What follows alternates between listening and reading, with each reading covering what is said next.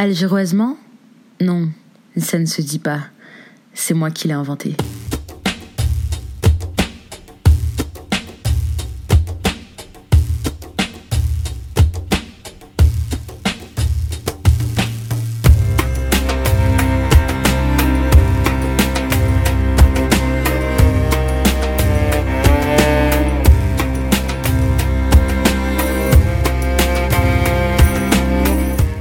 Algéroisement Vôtre, c'est un podcast écrit par moi, moi, Neila Romeissa, qui, arrivée à Paris il y a trois ans, recontextualise le souvenir du pays qui m'a vu naître et grandir.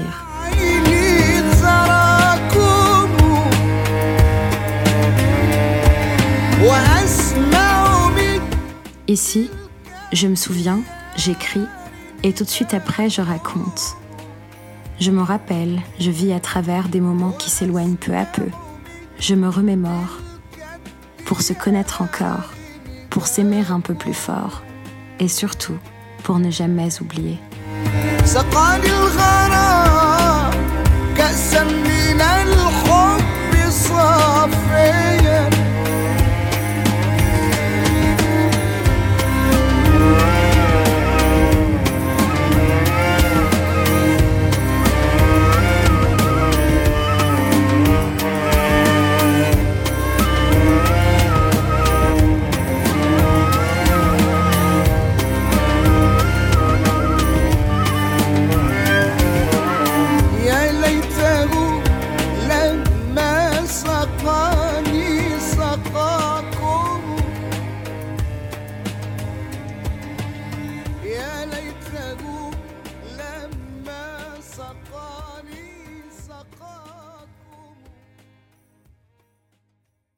Elbière, environ 17 heures.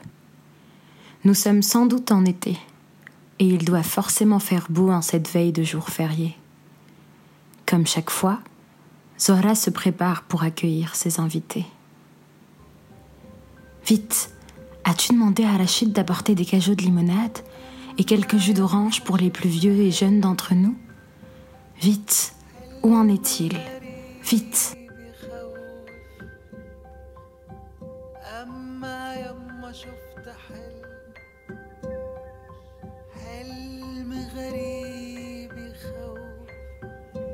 Zohra, depuis son plus jeune âge, a toujours été perfectionniste. Je ne saurais dire si sa jeunesse a été plus tumultueuse que la nôtre, car je ne sais pas vraiment si elle en a eu une, une jeunesse. Née dans des vergers du Grand Alger, dans une toute petite maison située au bord d'un lac, elle connut une enfance paisible, bercée au rythme des longues et douces journées de la ville de Borgennail.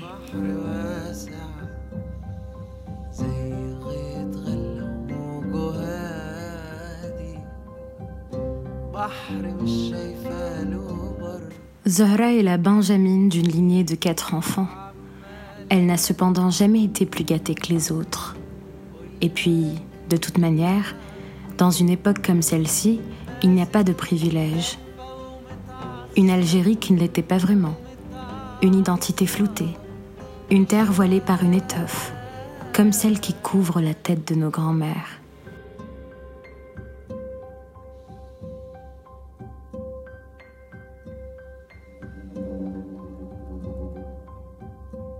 À cette période, les rêves étaient presque inexistants.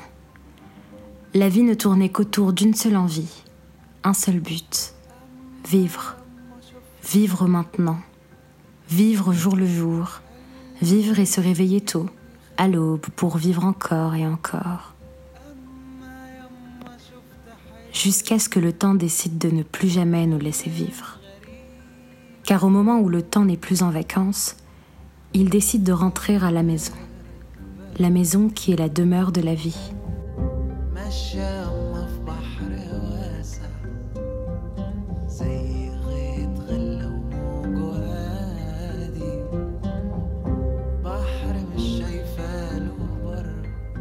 Oui, le temps est assassin. Et Zohra le sait plus que bien. Elle me le raconte de temps à autre, assise sur son canapé, trois coussins adossés au coin du mur, les mains croisées sur ses jambes tendues. Elle penche légèrement la tête, me demande de diminuer le son du téléviseur.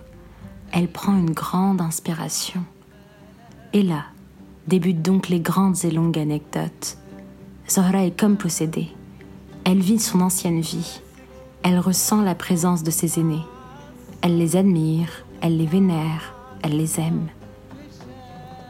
Dans sa voix, c'est comme si elle revivait sa jeunesse.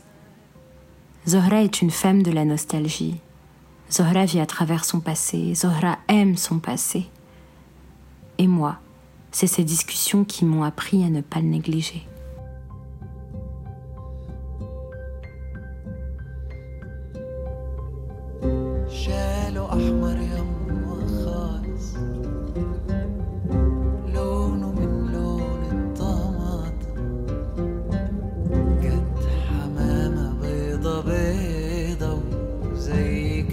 Zohra est simplement nécessaire pour eux, pour son mari, ses enfants, ses voisins, ses proches.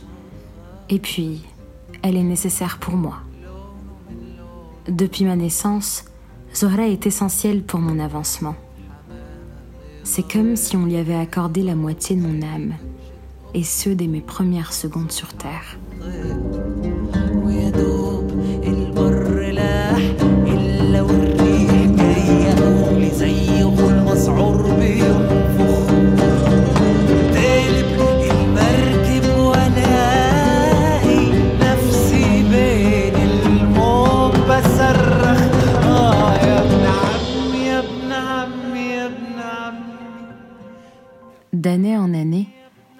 Histoires s'accumulent, et peu à peu dans mon esprit se crée le fil de l'histoire de sa vie.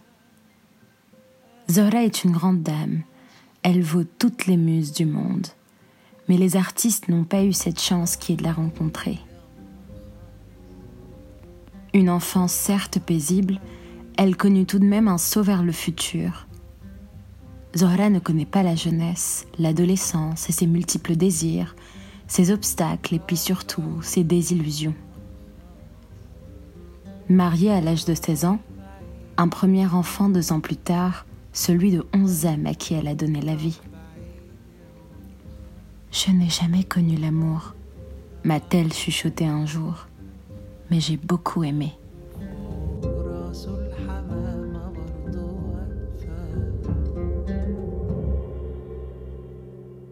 Zora a le cœur plein et ce depuis l'éternité. Avant même qu'il ne vienne au monde, ces battements de cœur existaient sans doute déjà depuis des millénaires. Cette femme est le fruit d'un simple mariage forcé, comme tout ce que l'on trouve dans les petites villes en Algérie. On dit que c'est pour la tradition, d'autres affirment que c'est pour s'éloigner du dogme de la culture coloniale, et puis le reste, ils ne disent rien car ils n'ont aucun compte à rendre.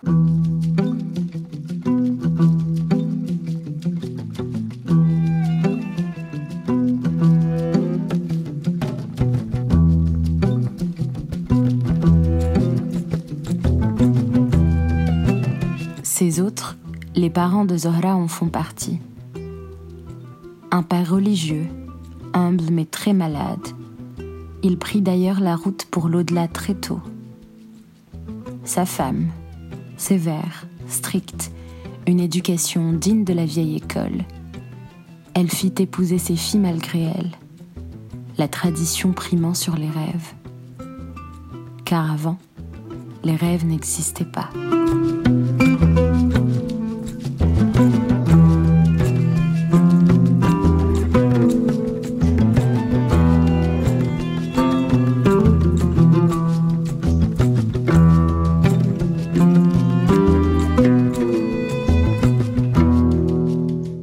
Son premier petit enfant, la mère de Zohra prit une décision radicale.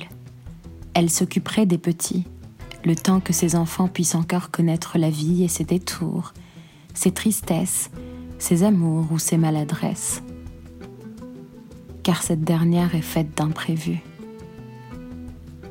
Dans une société telle qu'elle, il n'y a pas d'âge pour quoi que ce soit, sauf pour nous les femmes, tout est si différent une jante masculine qui est décisionnaire de beaucoup de choses.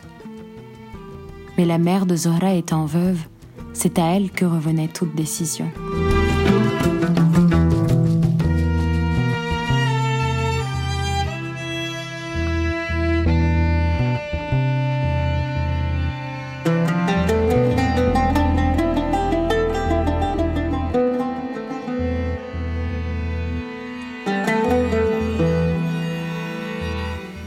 La cérémonie de mariage passée, l'installation du couple, leurs premières visites, leurs premières apparences, quelques réussites et puis enfin, une naissance.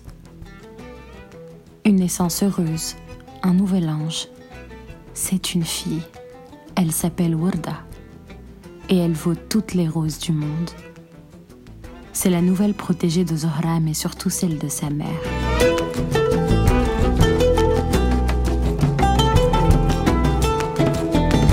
Zohra, entre-temps, se devait de suivre ses aînés pour pouvoir s'occuper du domicile. Ici, ce sont les plus jeunes qui gestionnent, qui se déplacent, qui travaillent. Elle commença par être ménagère à la maison. Elle apprit la cuisine, les plats traditionnels, puis elle se passionna pour la préparation de confitures. Elle chargeait les petits garçons du voisinage d'aller lui apporter des abricots, des oranges et des coins, jusqu'à ce que tout le village en raffole.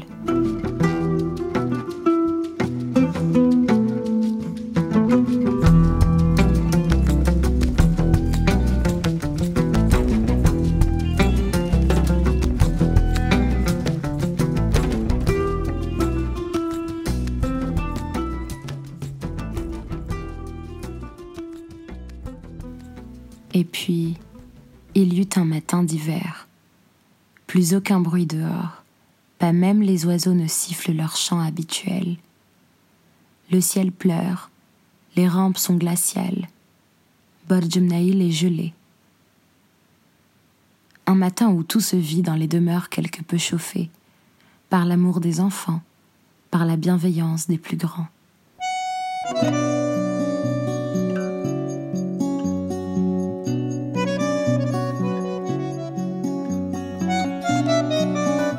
La pièce à vivre, on trouve Zohra vêtue de blanc.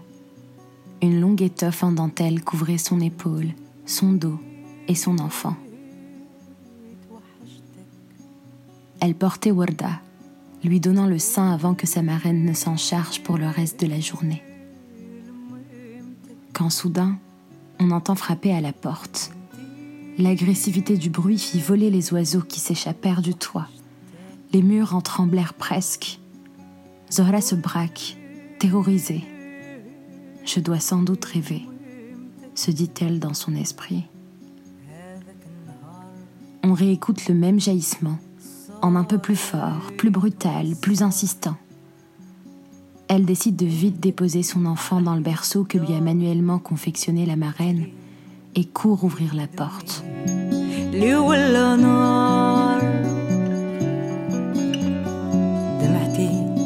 داعي يحميك الخالق الجبار. رمشت عين ونلقاك في حضني قبل ما تزورني في قبري وتقولي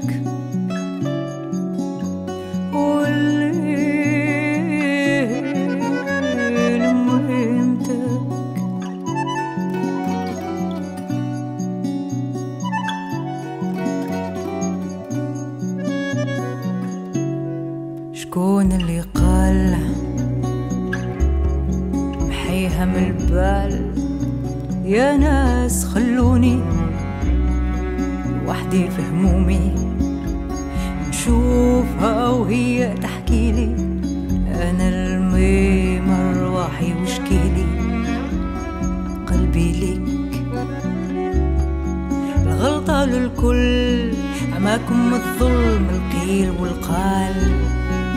قسيتوا عليها دفنتوها حية. هي حيلتي من عينيا خرجت من الدار هذاك النهار. صار يا ريت ما صار.